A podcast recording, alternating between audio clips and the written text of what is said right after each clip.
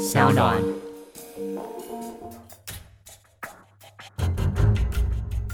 什么是真相？什么是正义？跟着台湾建识权威阿善师，重返那些离奇轰动的命案现场，请听阿善师的见识实录。各位听众朋友，大家晚安，欢迎收听今天的阿善师的见识实录。我是阿善师谢松善。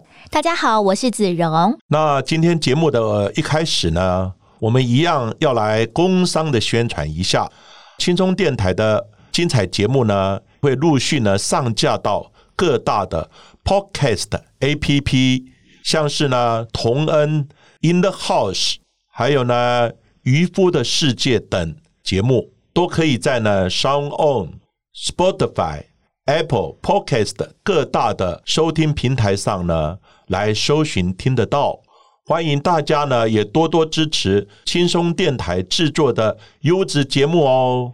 那在今天呢，我们要讲到的案件跟前一阵子执行死刑的有关呢。这位的受刑人呢叫做翁仁贤，他犯下什么样的罪行呢？他在民国一百零五年二月七号当天呢是除夕夜，因为呢对于父母还有兄长有非常多的不满还有埋怨，所以就在全家正在围炉的时候，往屋子里面泼洒汽油，然后点火纵火，造成了父母、侄子、侄女还有侄媳还有看护等六。个人死亡，另外四个人灼伤的重大惨案呢？想问问看，我们的阿善师哦，其实，在近年来，在各个不同的协会或者各种不同的团体都在提倡废死，还有好多的国家，其实现在呢，已都废除了死刑。那政府在这几年来，其实也减少了死刑的执行案。那这一次的翁仁贤执行枪决，是蔡英文政府以来哦，就第二个执行的死囚伏法，其实也受到大家的一个重视和关注。那阿阿善师个人对于死刑的看法又是如何呢？本次呢是蔡英文政府呢，他执政以来，哦，第二位呢死囚的伏法，哦，就是翁仁贤。那第一位呢，经查呢，他叫李洪基，哦，他是在二零一四年的时候杀害呢妻子呢跟大女儿两个人。那在二零一八年的时候呢，执行枪决。那当然呢，这个废死呢是多年来呢一直在角力的哈，大家呢也一直在热烈讨论的。当然呢，国人呢，呃，社会大众呢也有不同的看法。那曾经呢也有调查过呢，基本上呢，这个社会大众呢很多还是呢支持死刑的。那我现在呢提到我的老师呢李昌钰博士的看法。那李博士他也曾经接受呢媒体的访问，他的看法呢是说。人权呢，跟死刑本来呢就是一个需要去衡量的，就像天平的两端一样。到底你要着重在人权，还是呢要执行死刑？好，他说，其实呢，大家呢其实也一直呢争论不休。不过呢，李博士呢，他还是认为有一些案件真的还是需要执行死刑。嗯，所以呢，他把刑案呢分为两种，一种呢叫 passion crime。Passion crime 就是说呢，有一种类似冲动式的，或是激动式的这样的突发事件，比如说像夫妻吵架啦等等，哈，或是男女朋友吵架啦等等，这种突发的，如果你把它执行死刑，杀了这个人，对整个社会来讲，基本上呢影响不是很大，它只是个案的一个个案的突发或激动式的犯罪，他认为说这个可能就要考量。嗯，另外一种呢叫 career criminal。那 career criminal 呢，就是我们称为呢职业的一个犯罪，我们称为长夜犯，就是呢他常常以杀人，就是连续性的杀人，而且呢杀人呢手段呢非常的残忍。譬如说呢，他专门找妓女，哇，妓女呢强奸之后呢，他就杀，不是杀一个，杀了十几个。那李博士的看法是说，如果不执行死刑的时候，这十几个妓女的家人呢，你怎么样？社会给他一个交代，好，司法怎么样给他一个正义？哈，当然，废时反废时，这一直在社会上呢，就是一个角力，哈，就是大家有热烈的讨论。刚刚谈到呢是李博士的看法，那我个人的看法呢，其实我从事多年的这种刑案的侦办呢，跟现场见识的工作，其实呢，警察人员跟很多社会记者，他看到这种惨状，看到家属呢悲伤的情况呢，其实有一些手段非常的残忍，好，真的无法呢让他存留在社会，已经没有。教化的可能哦，等等，当然这个是法官的权责哦，他去做一个衡量。我觉得呢，基本上这个是应该执行死刑。当然，这个最后呢，基本上还是要以法官的考量为主。不过，很多的警察，还有包含社会大众，还有一些社会的记者，他看到家属那种悲伤的情况，基本上呢，很多是支持实行的。嗯，不管呢 face 与否，其实我觉得最重要的是要了解他为什么会犯案。像是这一起的案子哦，翁仁贤，其实大部分人都没有办法理解说为什么可以对自己那么多的至亲痛下毒手。其实我们在搜集这个资料的过程当中，有看到了非常多的学者或者是不同的医师哦，有各种不同的观点。像是有的说，其实，在东方社会，父母对于子女的那种独占啊，或者是控制欲，其实是相对来说比较高的。那当然。子女在长大之后，也常常因为这样子一个关系，所以呢发生了亲子的冲突，甚至在长大之后会有一个反扑的感觉。那像是阿善师有认同这样子的看法吗？而且阿善师其实在美国进修了蛮长一段时间的，其实在美国好像也听说过这样子一个弑亲案件呢。当然呢，案件的发生呢，全世界只要有人的地方。基本上呢，就有可能有犯罪的发生。没错，但是呢，每一个国家的国情呢，跟社会的一个结构，还有呢，每一个民主性呢，不太一样哦。所以呢，在每一个国家呢，各种犯罪都可能发生，但是呢，可能会有某些案件发生的比率多，还是某些案件发生的比率少哦，只是这样子而已。那弑亲案件呢？呃，我在美国的时候呢，我也有了解了一个案子。好，这个案子呢，基本上是在。一九八九年的时候，就是呢住在呢比佛利山庄的豪宅。嗯，那比佛利山庄的豪宅就是有钱人呐。曼宁得知这对兄弟呢，他们才二十一岁跟十八岁，但是呢觊觎呢父亲的这种庞大的家产，所以提前呢在家中呢就联手开枪杀了父母，为了夺产谋财害命，手段非常的凶残。那后来呢？检察官调查的结果认为，两兄弟就是想要提早快一点继承父母亲庞大的遗产，才痛下杀手。当然，律师呢有宣称呢，他们是长期遭受父母亲的性侵害。当然呢，哦，可能是在忍无可忍之下才杀人反击。嗯，当然也可能是一个辩解之词。不过这个案子呢，当时呢，在美国也产生非常大的震撼。后来这个案子。也变呢拍成了电视影集，哦，加以了探讨跟报道。那据我的了解呢，其实美国的社会跟我们台湾的社会呢有一点不一样的。嗯，他们呢大概成年之后，他们就会把小孩呢送出去。嗯，你在外面呢你自己要独立。那我们呢都是把小孩保护在我们父母亲的羽翼之下，所以呢那种社会的那种。认知哈，大家的民主性啊等等不太一样，所以呢，他们大概呢一定的时间就要独立了，就要独立了，他们就要外面自己去打工啊，自己去啊做什么事情，父母亲呢就不再供养你。哦，当然呢，可能是后面呢随手扶一把而已。哦，但是呢，他们就有这种独立的观念。那在国内呢，就比较没有。所以弑亲案呢，其实是有，但是呢，可能没有那么多。他们比较多的就是，据我所了解呢，有一个像泰德邦迪，嗯，连续杀人犯，他是呢原来成绩不错，他是念法学院的。那法学院呢？后来呢？可能因为被他呢最新的女友呢可能抛弃之后，他又心存报复，然后呢积极的努力。后来呢，他也是呢在法学方面呢有一些成就等等，而且呢也当了州长哦的一个秘书。后来呢，发现呢他连续的就杀人，就是一种精神报复的这样的一个反应。好，所以呢，在美国那种疯狂杀人案件，哦，其实呢是有不少。当然。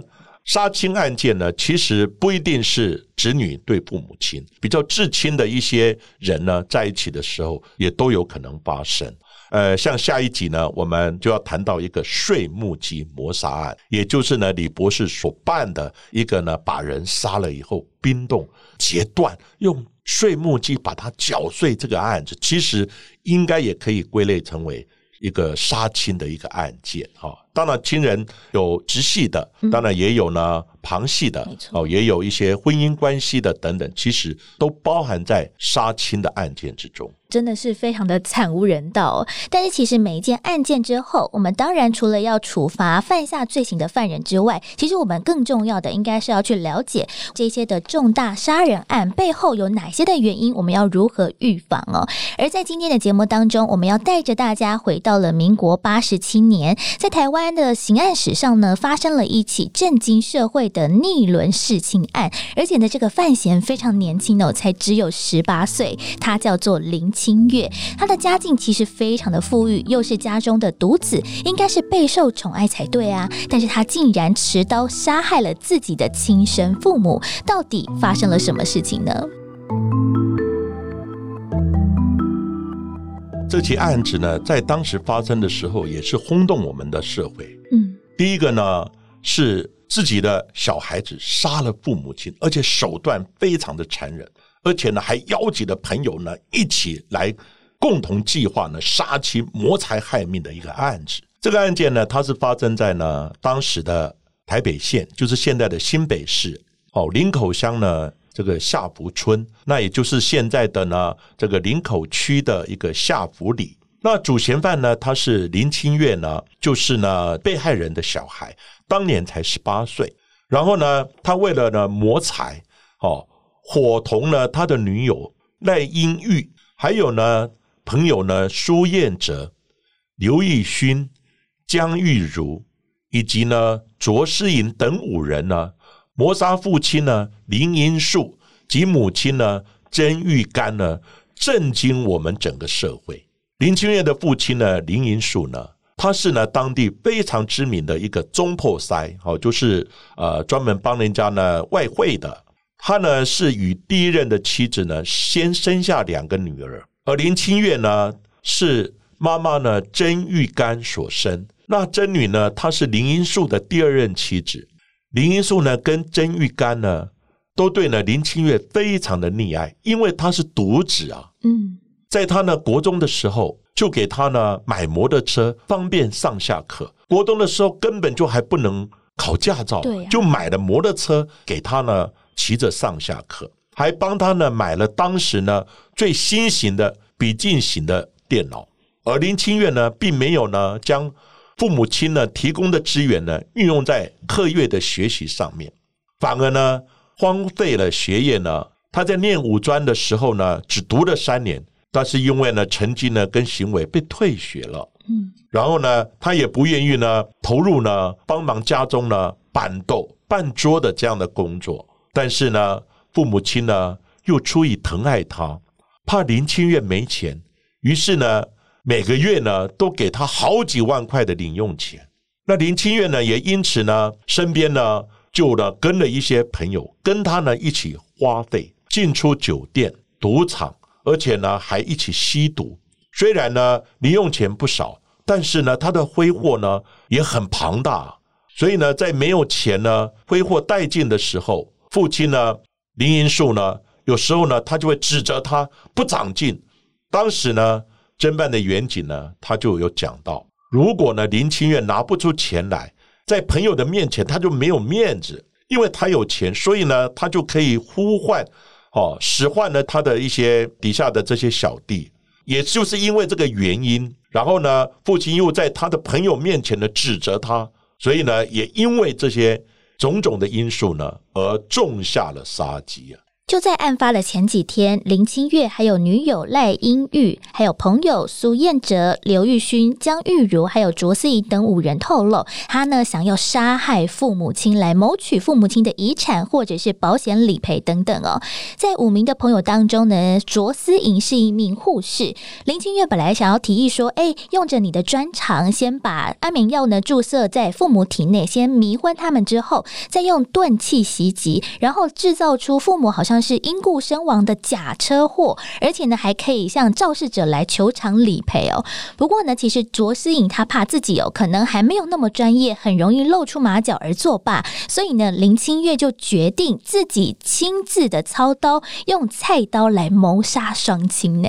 是的，他们原来呢就想先用呢这种安眠药，或者是说呢青蛙物这个东西呢来毒杀父母，让他昏迷之后呢，然后呢再用重疾呢制造假车祸。可是呢后来呢这个卓诗颖呢他也认为说，哎，大概呢可能会失手，自己专业不足，因此呢在民国八十七年的时候，十一月十一号当天的凌晨呢，林清月呢就开始执行他的杀人计划。然后呢，他邀集的这些朋友到他们家里面。那首先呢，先确认呢，父亲呢林银树、妈妈甄玉干呢都已经入睡了，而且睡得很沉。他就带着朋友呢一行人进入呢父母亲的卧室。他首先呢，先去拿了他的父亲呢办外汇的菜刀，然后呢，先砍杀呢父母一百零六刀。各位听清楚啊，一百零六刀啊！而林清月呢，还担心呢双亲没有死，随后呢，更在呢尸体上注射安眠药跟氰化物，来促进呢确认他的死亡。另外呢，他也要求呢其他的友人也砍他的爸爸呢这个林荫树呢曾玉干呢砍杀三刀，使大家呢成为一个共犯。就在呢十一月十一号呢当天的早上，林荫树被发现沉尸在客厅里面，住家呢一片的凌乱。血迹呢，喷溅的程度啊，像是泼了满屋子的红墨水啊，到处都是喷溅的血迹啊。曾经呢，有一位呢社会的记者，他有呢记录下呢当时呢案件的一些过程。他说，当时他到场的时候，林家的客厅呢两扇的玻璃门，这个香木头的这个大门呢都被打开了。他认为可能是呢里面的血腥味实在是太浓厚了。后来在里面的呢进行勘察见识的人员呢，实在是受不了，也可能是为了冲散这些味道，才能没有关上那个大门。一般呢，我们在现场都会呢不同的急诊都会从一号开始编号码牌，大概可以编到一百号。这个号码牌已经不够用，可能都超过了一百号。显然呢，命案现场出乎呢见识人员的预料，非常的复杂。基证呢非常的多，也间接的说明了这桩命案的惨烈的程度。林清月到底有多残忍呢？甚至连他的父亲哦林银树、母亲曾玉干的头盖骨都被他呢用手哦砍断了。那他脸部呢其实有非常多的刀伤，伤口呢呈现了不规则的形状，最长的有二十多公分。另外呢，像是林银树，他的左手手掌几乎呢是被砍断的。他的父母亲两个人的手背还有手肘上面，其实也有多处的防卫性伤口。首先呢，我们来。解释一下防卫性的伤口。一般呢，在现场我们看到呢，你如果砍一刀，一般人呢不会一刀呢就会死掉，除非你是刺在呢心脏的部位。对，不然的话呢，一般砍在头部、刺到身上呢，都还是清醒的。他当然为了逃命，哦，为了呢防卫，所以呢，他很可能就会去抵抗抓刀。所以呢，在手肘还有手掌、手指上面就会留下了多处的这种。防卫性的伤口，因为每一个人总是呢想要活命呢，都会呢有自卫性的这种行为。那这种伤势的迹象呢，它就显示两名被害者呢曾经和凶手呢发生激烈的打斗，现场呢也相当的凌乱。他们发现呢，在主卧室的梳妆台啦、椅子啦，还有呢周遭的这些物品啊等等，还有衣柜的附近呢，都发现有敲击。碰撞的一些痕迹，而床铺上面呢，更有大量的血迹。血迹呢，从床上呢一路呢到门口的位置，所以呢，从床铺上的血迹可以呢表示当时父母亲呢可能是在熟睡的状态，而且呢，这个血迹呢从床上一直到门口，而且沿路呢留下呢不规则的滴血状的血滴，还有呢一段呢凌乱的这种拖痕啊。爬行的痕迹，靠近门口的墙壁上面，甚至呢还有呢几处呢明显的血掌印。根据呢剑士的比对呢，发现呢，它应该是林荫树呢所有，表示呢他们从二楼一路的往下逃啊。结果呢，剑士小组呢，他们就分析了夫妻两人呢，他是分别从卧室的地方呢被砍杀之后，狂奔呢到楼下，因为楼梯上的血脚印呢，分别踩到呢林荫树跟真玉干的血脚印，还有呢几枚呢不完整的鞋印、脚印，通通呢指向一楼。当然，这个鞋印、脚印呢，就很可能也是凶手的。但是呢，他们的方向都是从二楼，然后呢一直往。一楼的方向呢，来行进。原来当时呢，林清月的母亲甄玉干，她跑到一楼的时候，她曾经哭泣的求饶，求饶林清月不要杀他。但是呢，林清月呢，也从二楼呢追杀妈妈，追杀到一楼。虽然妈妈求饶，还是不放过，仍然追杀到底。因此呢，命案现场一路从二楼的主卧室延伸到一楼的客厅。爸爸也是一样，从二楼呢一直逃到一楼的地方。此外，在一楼呢客厅的地方呢放有一张桌子，桌子上面呢有一道相当相当深的一个刀痕。从刀痕的这个横沟里面呢，也发现有一些呢血迹在里面，表示呢这个刀呢已经沾血了，而且砍的时候呢可能砍到身体上，最后呢。镶在这个桌子的木材里面，才造成这样的一个沾血的这种沟痕。看过现场的刑警呢，他们就讲，他以为呢这种血迹呢拖行的方式，一般只有在电影拍戏的时候才看得到，才有的这样的戏剧的效果。没有想到，活生生的血淋淋的这种现场呢，就在呢林清月的逆轮杀进的血案中出现了。而林银树呢，曾玉干呢，最后双亡了。但是呢，警方调查的时候，并没有看到他的独子呢林清月的踪影。说起来很奇怪啊，也出乎呢一般的常理的判断。所以呢，警方呢经过查证以后，终于获悉呢，在案发的前一晚，林清月呢曾经带着他一群的朋友是住在家中的。案发之后呢，却不见踪影。另外呢，这个妈妈曾玉干呢买给他的。这种轿车呢，红色的这种跑车的轿车也不见了。但是呢，在他的卧室呢，有几枚明显的血脚印，而且这个血脚印呢，经过比对，并不是林银富呢跟曾玉干呢夫妻所有，当然就很可能是林清月所有。最重要的，监视人员发现呢，林清月的卧室里面的衣橱呢地方，他本来呢有折叠好、整齐摆放的衣服。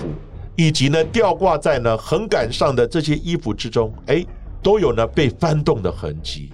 警方呢，当时呢经过查证呢，现场勘查之后，更加重了林清月呢涉案的可能性的判断。所以呢，就在当天晚上十点钟左右，辖区的新庄分局呢，马上把林清月的相关的基本资料呢通报到警政署。请求呢，刑事警察局呢发布全国的通缉，全面的查缉林清月到案。警方很快的就在二十四小时之内有宣布破案，而且呢，赫然发现凶手们居然是一群毛头小孩耶！最小的才十二岁，最大的呢也不过才二十二岁而已。但是呢，由于这六个人的犯罪手法其实非常的粗糙，而且呢，供词是漏洞百出，在最后呢，也发现了林清月的指甲里面还有还没有清洗干净的父母亲的血迹哦。但是呢，最令人震惊的是，林清月还有他的朋友们呢被。捕之后都毫无悔意耶。我们刚刚从现场呢来看呢，就发现这些毛头小子呢，他们根本就不是专业的一个犯罪手法，对不对？而且呢，可能是在一个为杀人谋财的一个动机之下呢，很粗糙的一个在现场杀人了而留下了很多的一些血脚印啊，哦，一些现场的相关的基证。结果这个案子呢，在民国八十七年十二月十九号的上午。板桥的地方法院呢，第一度开庭呢审理这个案子。那法官呢也提讯了林清月、苏燕哲，而呢卓诗颖呢则以证人的身份呢来出庭。当然，他们呢就先针对安眠药以及苏燕哲杀人的部分呢来进行了解。那卓诗颖呢，他是一个护士，他就辩称了林清月呢向他呢索取氰化物呢，他说是为了毒狗。但是为什么要毒狗呢？他跟狗有仇吗？他并没有多问。而安眠药的部分呢，是说林清月他自己要吃的，并不知道呢林清月呢是要杀害他的父母亲。而苏彦哲呢，则告诉法官，他有呢举刀砍了被害人三下，但是呢是受到呢林清月的胁迫。后来林清月也全认了，他也呢帮了苏彦哲呢来说话，他承认呢。当时他是用刀架在苏彦哲的脖子上面，胁迫他呢一同要杀人，而且也要砍上几刀。所以呢，在一审的时候，审判终结，宣判了杀害父母亲的是林清月，然后呢，他被法官呢判处死刑。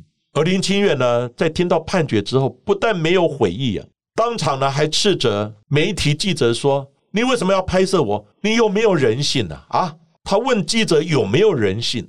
让他杀父母亲，到底有没有人性？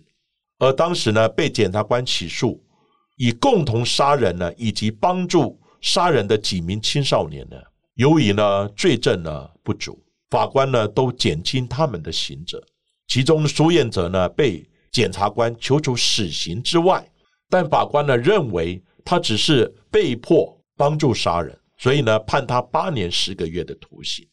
那到了呢，民国八十八年一月三十号的时候，法院呢第二次呢开庭审理林清月的供词呢，他并没有太大的变化。但是呢，林清月呢同父异母的两个姐姐，就是呢父亲呢跟第一任的太太所生的两个姐姐呢，其实呢他们也对林清月动之以情啊。他们说呢，怀疑弟弟是一个人扛下所有的责任。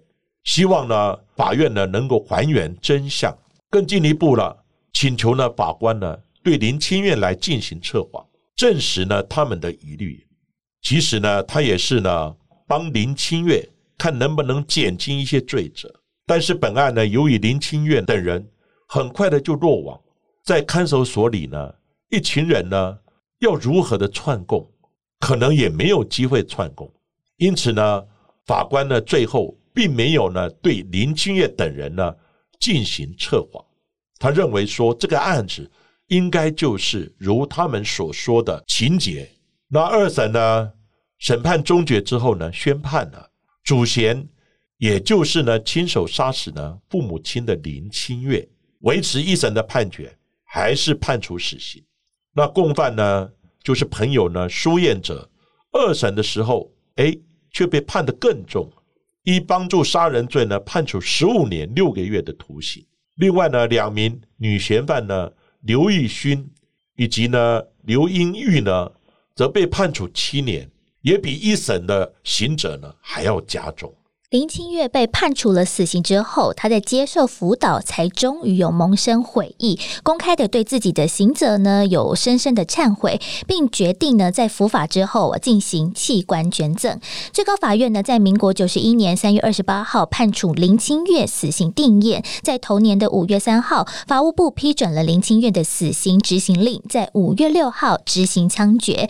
其实，在当初呢要枪决林清月之前呢，其实台湾的社会应该要。想想他为什么会对他的父母呢痛下杀手？因为这个呢，其实才是我们每一次的案件之后的关键。那其实，在这样子一个青少年杀亲案件，在民国一百零五年又再发生了一次。当时呢，是新北市一名呢向姓的少年，只因为跟母亲呢所讨六万元的花费不成，竟然呢伙同了李姓友人，将单亲的母亲先活活的打死之后呢再杀死。更惊人的是哦，向姓的少年在犯案的时候，他只有十六岁而已。我们到底社会要怎么做，才能防范台湾不再出现下一个林清月呢？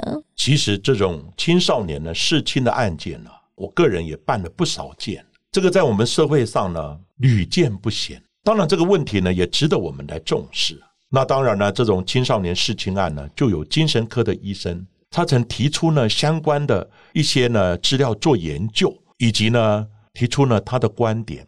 他说呢，弑亲案其实呢只占所有的杀人案件中的百分之一。那青少年弑亲案呢又更加的稀少，但是还是有。虽然这类案件不多，但是根据呢国外的研究，已经成年的子女呢来杀亲的，跟青少年的这种弑亲呢，它的形态不太一样。成年的子女呢，杀害的至亲的呢，多数都有精神上面的障碍，或者是说呢，有药瘾呢、毒瘾等等这方面的滥用。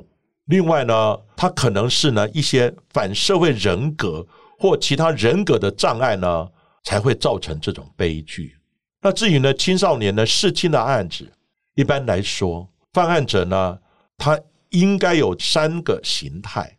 第一个形态是小孩呢长期的被严重虐待的这样的状况；第二种呢，他可能是有严重的精神障碍的这样的孩子；第三个呢。他可能呢是有极端反社会人格这样的一个倾向。那首先我们谈呢，就是被严重的虐待的孩子，他一方面呢必须呢依赖双亲才能存活，一方面他又呢必须在这样的这种虐待之下呢要忍气吞声呢，使得呢他想要报复呢又担心呢失去依靠的这种复杂的情绪呢在心中呢。酝酿、挣扎、煎熬，但是呢，因为受不了长期的虐待呢，终至引爆呢杀人的动机啊。这类犯案者呢，通常没有其他的恶行，或是呢，有一些是没有犯案的前科。第二种呢，是有严重的精神障碍的孩子呢，弑亲，他是因为呢受到幻觉或是呢幻想的影响，然后呢，他们会有一些幻听、幻影等等。他们呢，把双亲呢看成是一个光怪陆离的这种人物呢，或者妖魔，而说我要把他杀害。至于呢，极端的反社会倾向的孩子，一般呢从小呢他就有很多行为上的问题，比如说他会霸凌他人，然后呢说话会欺骗、逃家、逃学等等，会欺负弱小。而随着身心的发展呢，胆子跟力气呢越来越大。如果这些特质呢，在小孩子的时候没有被修正，没有呢被医疗，就可能演变成为事后呢严重的反社会的人格。当然呢，许多呢逞凶斗狠的犯罪者，他们呢也有亲情的这种意念呢，他一般是不会杀害父母亲，因此呢，很难从以上的观点来单面来看某一个案件的。发生的原因来做解释，只是呢，这些呢是根据呢学者他们呢是研究呢所提出的常见的特质。那我个人认为呢，其实很多的这些因素呢来造成这样的结果。那我这里呢也提出个人的看法，我的认知是，小孩子生下来就是一个独立的个体，不要把它当做它是我们的复制品或是我们的附属品。所以呢，很多人呢望子成龙。望女成凤，我当医生，我的小孩就一定要考上医学院，也要当医生。没错，如果他成绩不好的时候，我就责骂他等等。嗯，另外呢，有的呢生活过得不好，他觉得小孩是我生的，我要带他一起去自杀。像这种都常常在我们社会上呢会看到。小孩呢，他是延续的父亲跟母亲的优点或缺点，但是呢，他生下来有时候是优点的遗传，有时候是缺点的遗传。但是呢，他是独立的个体，我们要适度的给他关怀，当然我们要抚养他，但是呢，不要指望他们都要跟我们一样的优秀，要逼迫他们要走上我们认为应该走的路。这是小孩，他们有自己独立的思维，有他们自己独立的成就，我们应该从旁与协助即可。没错，其实呢，在这边也要呼吁所有的听众朋友们，如果在身旁呢有这种亲子关系可能比较紧张、紧绷的家庭，也建议他们呢可以寻求像是学校的辅导室，或者是外界有有一些亲子的资商的资源来做协助哦。而今天我们的林清月案件呢，就说到这边，在下一段的见识小百科的单元当中，我们将回到了刚开场我们提到的翁仁显的纵火烧死了一家六口的案件呢。其实，在火灾过后，其实最重重要的就是建设工作要如何进行，但是呢，在现场应该就是一片的焦黑，要如何从这个灰烬或者是断垣残壁当中找到答案呢？那在节目当中，想要问问阿善师哦，其实，在火场的建设工作当中，最困难的应该就是有很多水呀、火的一个基阵呢都被破坏掉了，要如何找到这些踪迹呢？在火场里面呢，出现两大的毁灭基阵的因素呢，都在火场里面发生了，一个是火，嗯。高温呢，对于现场的基证呢，是一个很严重的破坏。你要找指纹啊，找什么东西都找不到了，DNA 啊等等这些，通通烧掉了。也是哎，第二个火烧了之后又水，那很多的血迹啦，很多的东西啦，很多的基证都是水溶性的，水一冲下去，嗯，通通看不到了。所以呢，火场的建设呢，其实它是蛮困难，也蛮专业的。那我本身呢，对火场建设呢也不陌生。我现在也担任了内政部消防署以及呢台北市消防局的火灾的鉴定委员。那早期呢，火灾建设呢，火场建设它是由刑事单位来负责。那后来呢，在民国七十几年的时候，因为呢发现了火灾由消防队来灭火，对呀，那当然呢，可能他对火灾建设呢也比刑事单位还要更专业，所以呢，后来就慢慢的就把火场的建设分由呢消防单位来负责。那因为呢，火场呢，它火跟水对于基震都是严重的破坏，所以呢，它所剩下的基震就不多了。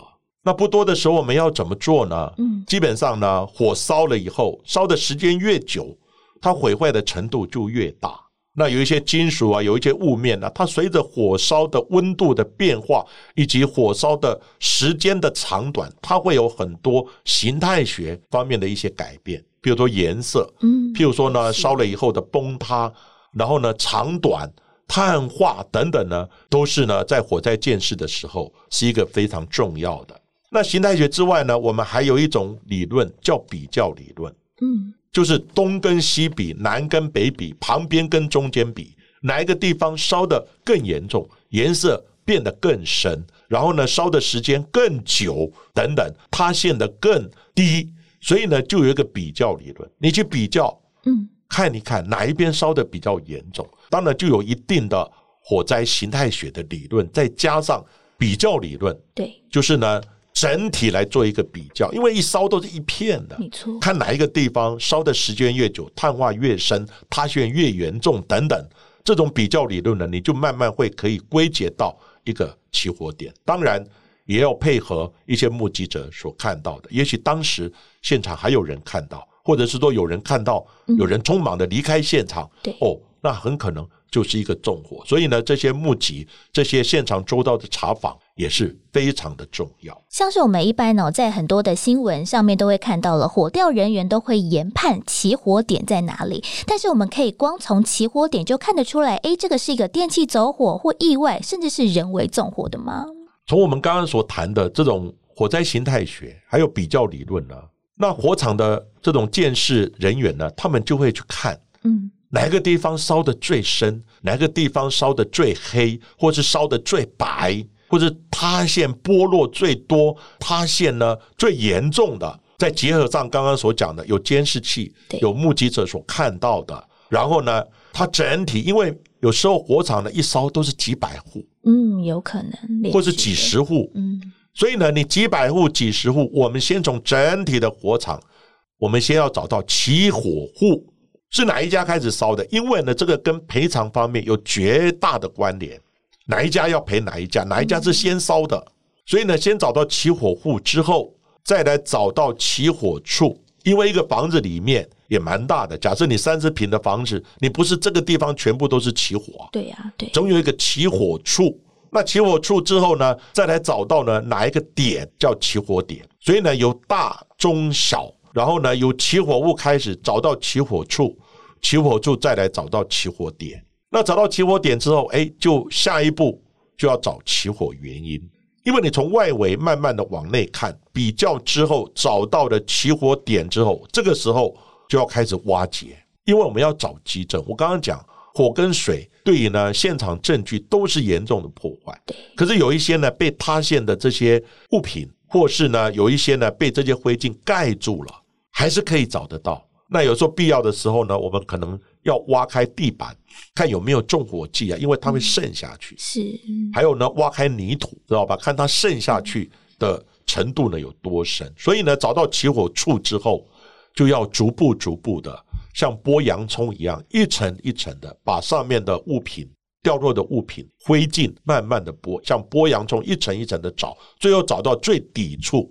来看最底处有没有相关烧融的灰烬啊，还有呢，像有时候是垃圾桶起火的，嗯起火的有没有垃圾桶烧融的这种焦融的塑胶的那种残渣？另外呢，看有没有电线经过，对，也是，因为电线经过常常就是电器走火，因为电线走火是占有现在我们火灾原因的大宗。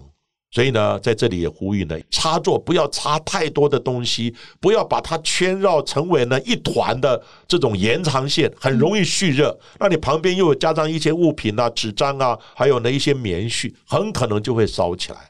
哦，这里也提出这样的一个呼吁，然后呢，再来慢慢厘清有没有抽烟的问题，旁边有没有烟灰缸，有没有垃圾桶里面呢是可能丢烟蒂下去，另外呢有没有电线经过，嗯，还要看他的什么时候离开，还有假设有监视器，监视器看呢大概多久，因为一般烟蒂烧呢它蓄热，它有一定的时间，如果超过它蓄热的时间。